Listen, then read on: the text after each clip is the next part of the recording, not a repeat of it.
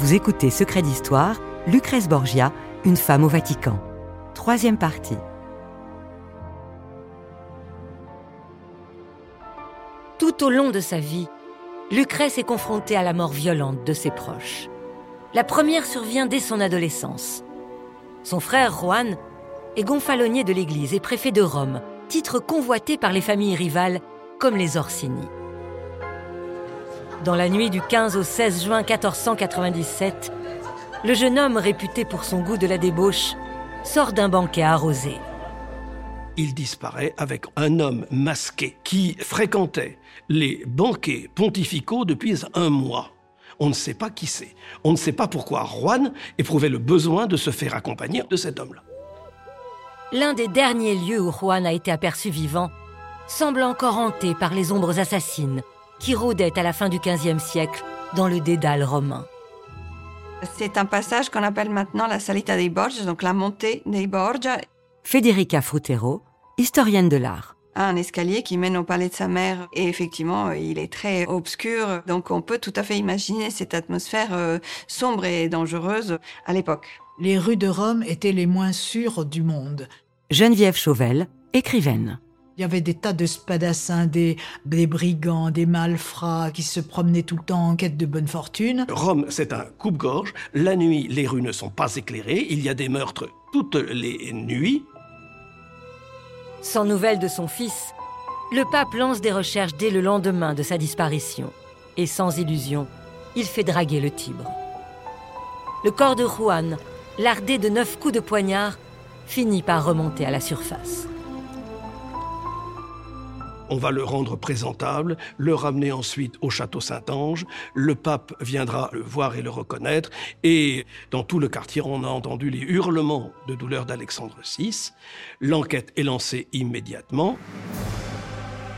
Les maigres indices ne permettent pas d'identifier le coupable.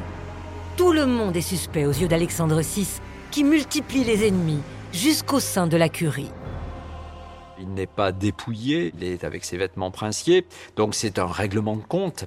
Guy Letiec, historien. Et on a tendance à penser que les agissements de Jean, notamment sans doute les affronts qu'il a commis à l'honneur de plus d'une famille, compte tenu de ses amours et aventures clandestines, ont peut-être armé l'une de ces familles voulant réparer un honneur outragé. Il faut voir là aussi à qui profite le crime. Jean-Yves Boriot, historien.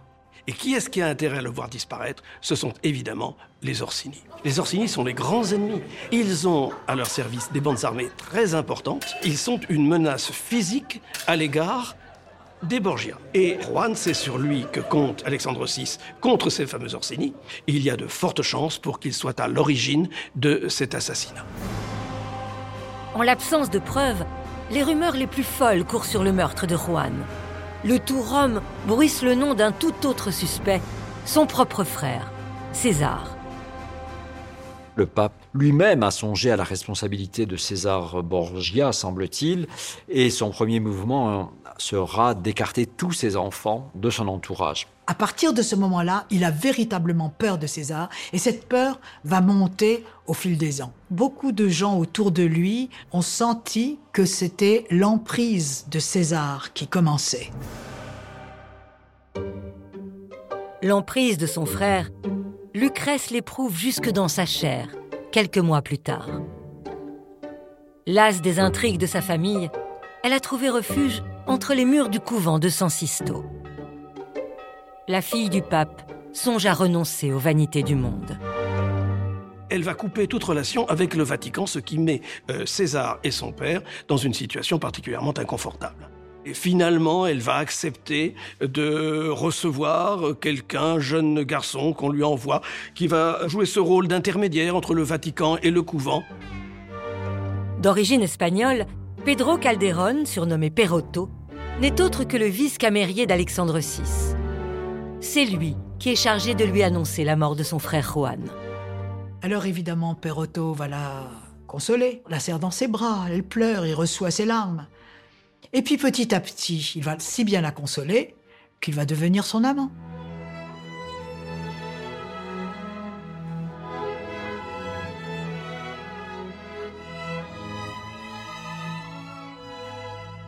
Elle n'a pas eu vraiment une notion du plaisir charnel. Et tout d'un coup, tout se réveille avec ce Perotto qui sait très bien y faire. Et finalement, elle va être enceinte de lui. Et ça ne fait pas du tout les affaires de César.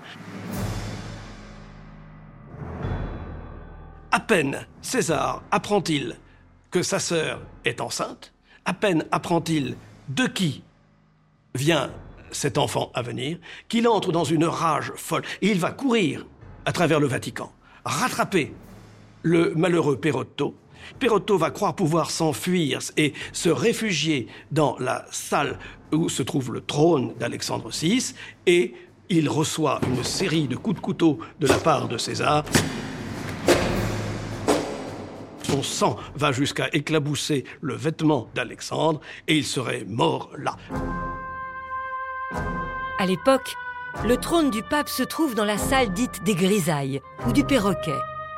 C'est là qu'Alexandre VI donne audience et que le clan Borgia tient ses conseils de famille. Lucrèce perd son frère et son amant, tandis qu'elle est en plein divorce de son premier mari, Giovanni Sforza. Elle n'est pourtant pas au bout de ses peines. Elle doit encore sauver les apparences au cours d'une lourde procédure qui tourne au tragicomique.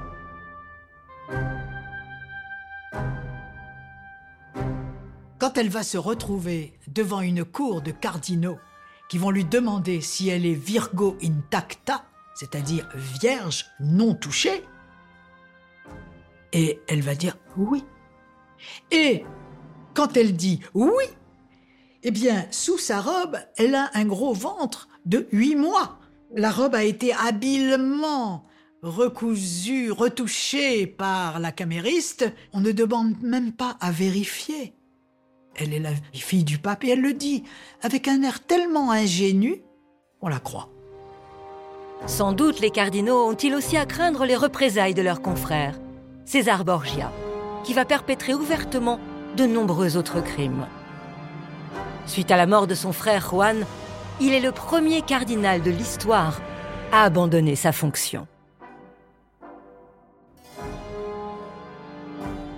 C'est quelqu'un qui sait se battre. Il a pris des cours d'escrime quand il a vu qu'on allait pouvoir enfin le défroquer, lui faire quitter cette tenue ecclésiastique à laquelle il ne tient pas du tout. C'est un homme de guerre et il va être le bras armé de son père. C'est lui sur qui son père va pouvoir compter pour lui tailler dans le vif un État, c'est-à-dire la Romagne.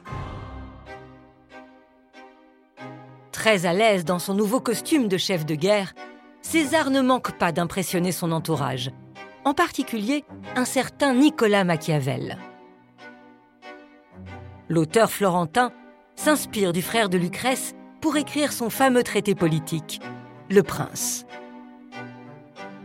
Machiavel est familier des rouages de l'État. Et très vite, il est impressionné par l'animal politique qu'est César Borgia. Cet homme d'État en action qui est constamment euh, César, la grande prudence de ce prince naissant qui ne livre jamais ses intentions jusqu'à ce qu'il ait César a marqué Machiavel, pas seulement du point de vue de la pensée méditée comme on peut le voir dans Le Prince, mais il l'a marqué en tant qu'homme. C'est quelqu'un qui ne repousse jamais une décision et ne temporise jamais.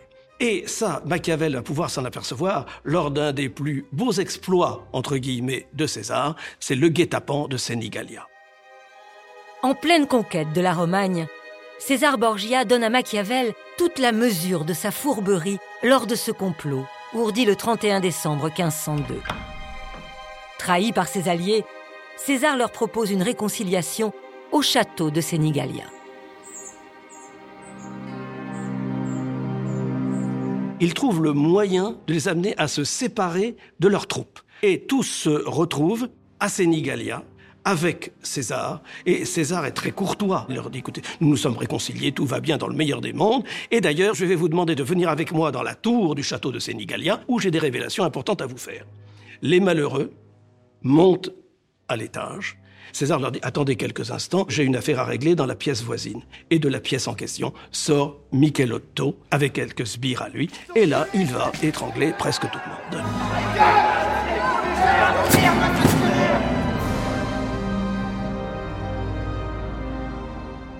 Devant ce coup de génie parfaitement sanglant, Machiavel reste confondu. Au-delà de la cruauté, le frère de Lucrèce se distingue par son habileté politique, avec des idées très en avance sur son temps. Il a su s'entourer de personnages importants. C'est à Léonard de Vinci qu'il a demandé tous ses plans euh, de machines militaires et autres.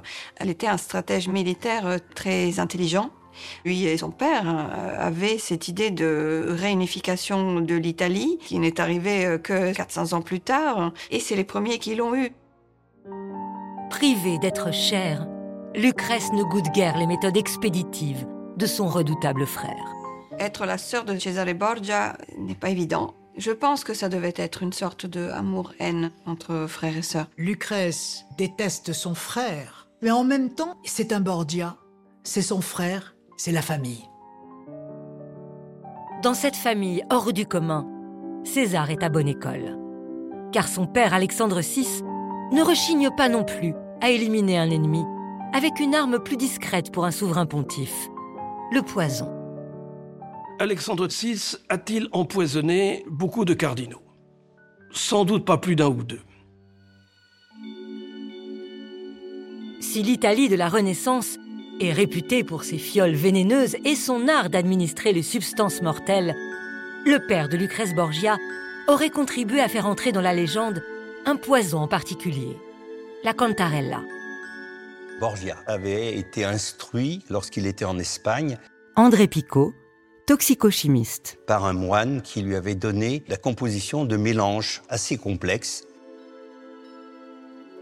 Ce dérivé de l'arsenic, en général, est mortel à peu près à cette dose-là, c'est-à-dire là, ça doit être 100-150 mg. C'est une poudre blanche qui se dissout un peu dans l'eau et qui n'a pas un goût prononcé. Dans la cantarella, on ajoutait toujours de l'acétate de plomb. C'est un produit très facile à fabriquer qui a un goût douceâtre. Comme on mettait par exemple la cantarella dans du vin ou dans des pâtisseries, eh bien euh, ça rajoutait un goût sucré. Pour entraîner une mort plus rapide, on ajoutait des extraits de plantes, en particulier de l'aconite. L'aconite est une plante de montagne dont on extrayait dans les racines cette poudre dont quelques milligrammes sont capables de tuer très très vite un homme. Quand on absorbe de la cantarella, tout moins d'après ce qu'on raconte, hein, on commence à- avoir des nausées, on vomit, puis s'installent des diarrhées intenses et avec des douleurs abdominales insupportables. Et une fois qu'il a atteint le système nerveux, c'est le coma et, ça se termine toujours euh, par euh, de l'arythmie cardiaque et vous mourrez de, de crise cardiaque ou respiratoire. Le père de Lucrèce finit pourtant par payer au prix fort son goût pour la cantarella. Le 6 août 1503, Alexandre VI s'invite à dîner chez le cardinal de Cornetto, en compagnie de son fils César. Un banquet où le Saint-Père et son hôte se seraient livrés à un jeu de dupes fatal. La scène est shakespearienne avant l'heure, puisque lorsqu'il apprend qu'Alexandre VI s'invite chez lui, il est pu éprouver quelques craintes parce qu'il connaît les méthodes de gouvernement, somme toute, d'Alexandre VI. Le pape et César avaient, semble-t-il, l'intention d'assassiner Cornetto en l'empoisonnant avec du vin, un vin qu'ils avaient apporté eux-mêmes, de façon à récupérer, eh bien, ma foi, sa charge, ses terres, son, hôtel particulier, c'est-à-dire son palais. Et Cornetto, qui se méfiait, avait sans doute l'intention également, avec des bouchers, qui était la spécialité de son cuisinier, de d'empoisonner César et Alexandre. Il y a cette confusion, le pape demande à être désaltéré. Et semble-t-il, c'est un aide qui donne au pape à boire du vin euh, empoisonné. Et euh, la plupart des convives boivent de ce vin. Les malades ne se comptaient plus. Les gens sont, dans les minutes qui ont suivi, tomber les uns après les autres. Sur sept convives, il y a tout de même euh, quatre décès. Le pape, le dater, le capitaine des gardes et un, et un quatrième homme. Et César Borgia est gravement malade. César a, a survécu à son père parce qu'il utilisait quelque chose qui était connu depuis l'Antiquité, prendre chaque jour un petit peu d'arsenic et en augmentant progressivement la dose, on arrivait à complètement euh, supporter des doses très importantes d'arsenic et c'est vraisemblablement ce qui est arrivé. Lucrèce perd son père et la famille Borgia son patriarche protecteur. Les ennemis sortent du bois. Acculé à une lutte à mort, César tombe dans une embuscade en Navarre le 12 mars 1507 et périt à son tour, à l'âge de 31 ans. Un deuil de plus pour Lucrèce, la survivante. Quand elle va apprendre la mort de César, là, son cœur va s'arrêter, elle va pleurer pendant une nuit entière et elle dira combien elle le hait pour tout le mal qu'il lui a fait et combien elle l'aime parce que c'est son frère et que c'est un Borgia.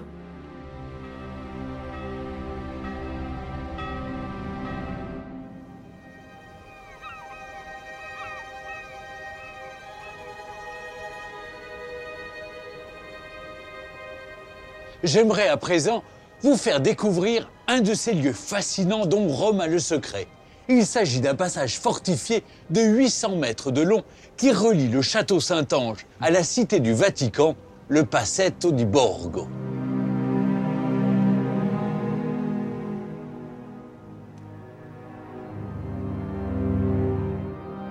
C'est en visitant ce corridor que l'écrivain américain Dan Brown aurait puisé l'inspiration pour écrire son best-seller Ange et démons. Il est vrai que son atmosphère chargée d'histoire et de mystère éveille tous les fantasmes. Le Passetto di Borgo est à l'origine d'une muraille érigée à la suite de la mise à sac de Rome par les troupes sarrasines en 846, puis aménagée en corridor par le pape Nicolas III au XIIIe siècle. Le père de Lucrèce Borgia, le pape Alexandre VI, restaure ce corridor jalonné de meurtrières, car il en a bien besoin face à la menace des troupes françaises de Charles VIII.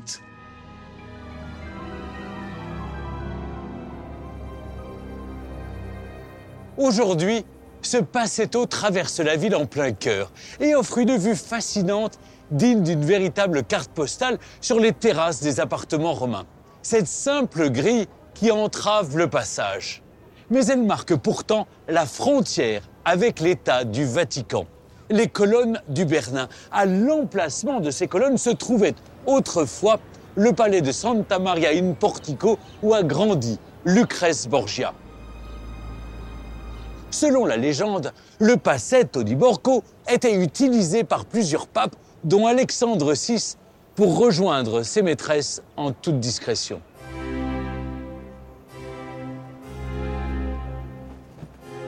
Que n'a-t-on pas raconté sur la vie sexuelle de la famille Borgia? Le pape en personne partagerait son temps entre liturgie et orgie, disent les mauvaises langues. Ce qui est certain, et qui peut d'ailleurs nous surprendre aujourd'hui, c'est que les mœurs du haut clergé étaient bien différentes il y a cinq siècles. Seule fille de la fratrie, Lucrèce Borgia est une cible toute désignée pour les pires calomnies. Péché suprême, on accuse la fille du pape de pratiquer l'inceste. Mais si Lucrèce Borgia n'est pas un modèle de vertu, vous allez comprendre que l'acte d'accusation comporte de sérieux vices de forme.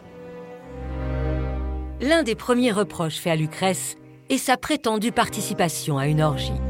Elle est organisée par son frère le 31 octobre 1501, au cœur du Vatican. César aurait convoqué 50 prostituées parmi les plus connues de Rome, ainsi qu'un certain nombre de euh, dignitaires de son entourage. Il faut imaginer ce banquet avec les tables disposées en U. Là, le jeu imaginé était de déposer sur le sol des châtaignes et les courtisanes, après avoir dansé, doivent ramasser ces châtaignes fort peu vêtues.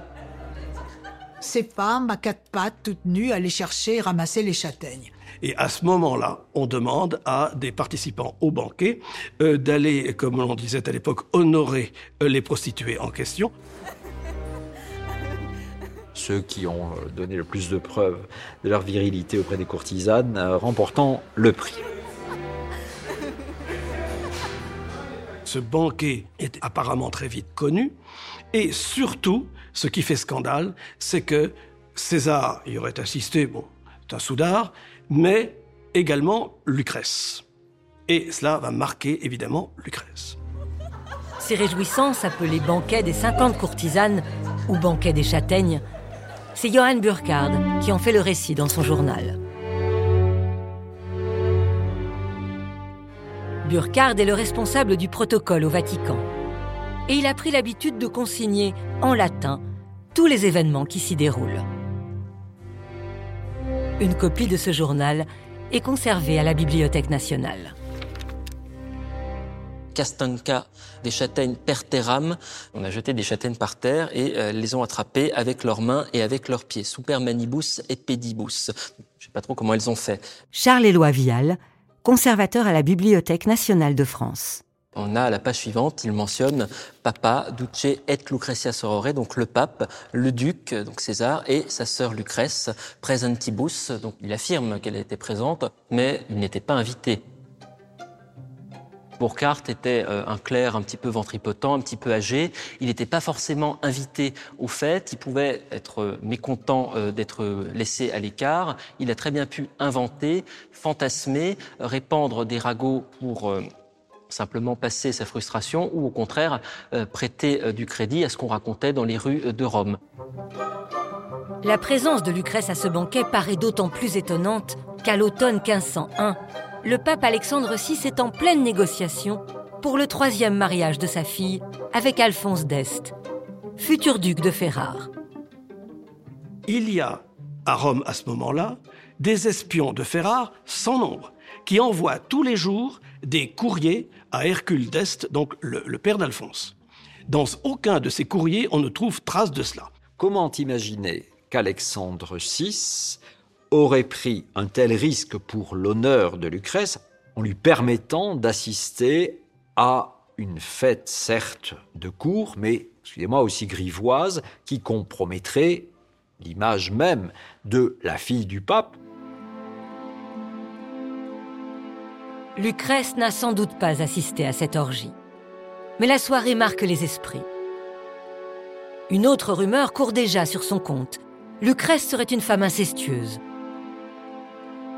une calomnie qui remonte à son premier mariage.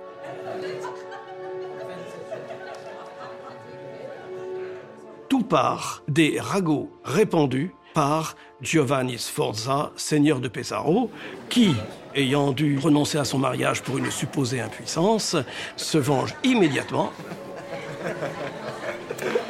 Giovanni Sforza va dire si je n'ai pas pu toucher ma femme, c'est pas parce que j'étais impuissant, c'est parce que le pape l'a gardée pour lui et César l'a gardée pour lui. Elle était la maîtresse de son père et de ses frères. La rumeur d'inceste est alimentée par le pape, bien malgré lui. Au moment de l'annulation de ce premier mariage, Lucrèce accouche d'un petit garçon, Giovanni, qu'elle a eu avec son amant Perotto. Pour le pape, cet enfant illégitime doit tout de même être reconnu comme un Borgia.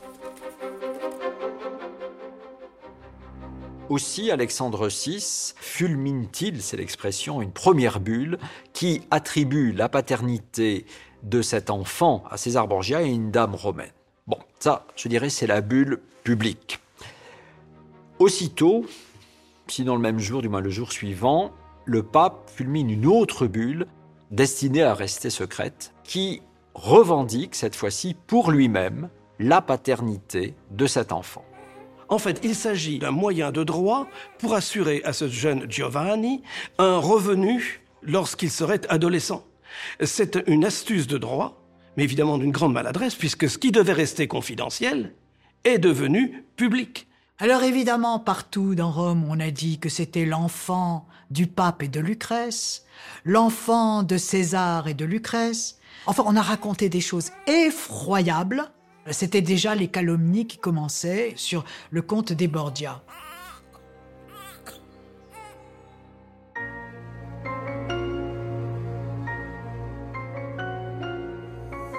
Si les Borgia font l'objet d'autant d'attaques de leur vivant, cela tient sans doute à la personnalité d'Alexandre VI, mais également à la domination qu'il exerce depuis près de 50 ans sur la curie romaine. Ce pape Alexandre VI a été un pape, un homme politique hors pair, un grand diplomate. Et on ne voulait pas voir toutes ces qualités d'homme intellectuel, de talent. On était jaloux et on a voulu salir. Lucrèce est rarement la première visée par ces accusations. On frappe bien plus la personnalité du pape Alexandre VI que celle de Lucrèce. Elle est en fait instrumentalisée par les adversaires du pape Borgia. En plus, il y a eu tout de même aussi cette euh, lassitude des Italiens à l'égard des Espagnols, les Catalans. Alors, pour casser cette famille, pour la détruire dans la mémoire des gens, on leur colle sur le dos tous les pires scandales des tombereaux de boue qui vont probablement aider à l'essor de la réforme qui va arriver après.